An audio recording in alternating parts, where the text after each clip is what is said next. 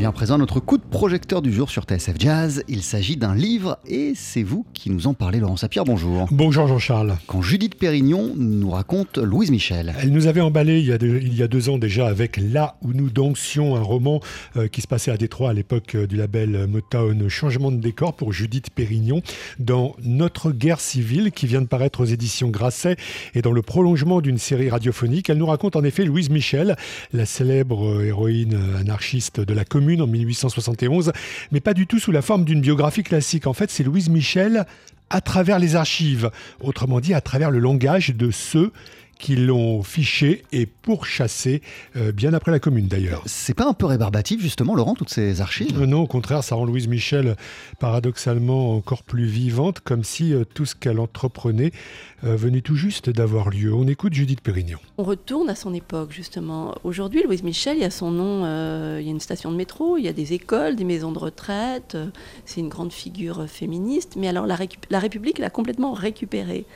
Sauf que la République française, parce qu'il s'agissait bien de la République, la troisième, euh, qui l'a mise en prison, jugée, déportée, en fait, elle était contre cette République. Et la République dans laquelle on vit a hérité de cette République qui arrêtait et qui poursuivait Louise Michel. Donc, retourner aux archives, c'est s'éloigner un peu de la récupération et retourner à la radicalité, Louise Michel.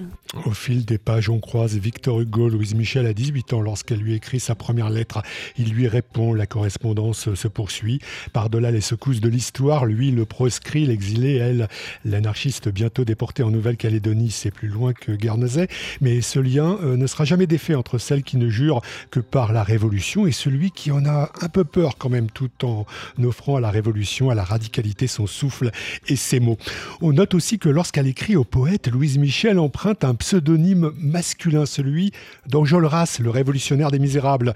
Chaste figure, certes, mais ce changement de genre laisse aussi songeur que le surnom de Vierge Rouge accolé à celle qui ne l'était peut-être pas tant que ça. Les historiennes, les plus jeunes historiennes, ont commencé à interroger cette Vierge Rouge qu'on nous a présentée n'ayant aimé que deux hommes, Victor Hugo et Ferret qui était un grand leader de la, de la commune dans le 18e notamment, et, et qui sera fusillé euh, très vite après l'effondrement de la commune.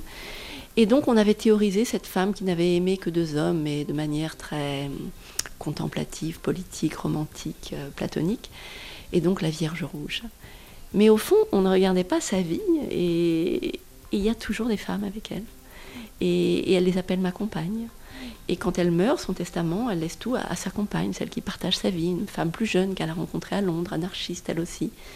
Et il est peut-être temps de se demander si Louise Michel n'était pas, euh, voilà, n'avait pas une vie affective, amoureuse, sexuelle, j'en sais rien, avec les femmes.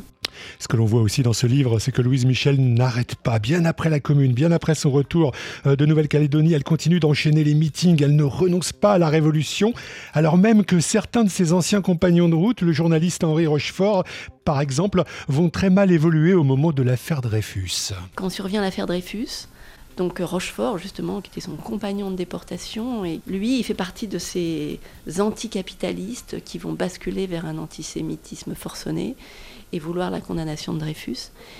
Mais elle, elle va pas suivre ce mouvement-là. Elle, écrit, euh, elle écrit justement euh, comme quoi il ne faut pas confondre, euh, ne pas se laisser embarquer dans cette théorie du juif et de l'argent. Pourquoi le juif, dans son histoire, si maltraité, qui ne peut jamais rien posséder, va devenir un marchand Elle est, son texte que je reproduis et que j'ai trouvé pareil dans les archives est, est passionnant. Et elle va même vouloir faire évader Dreyfus, parce qu'elle ne croit pas à la justice bourgeoise.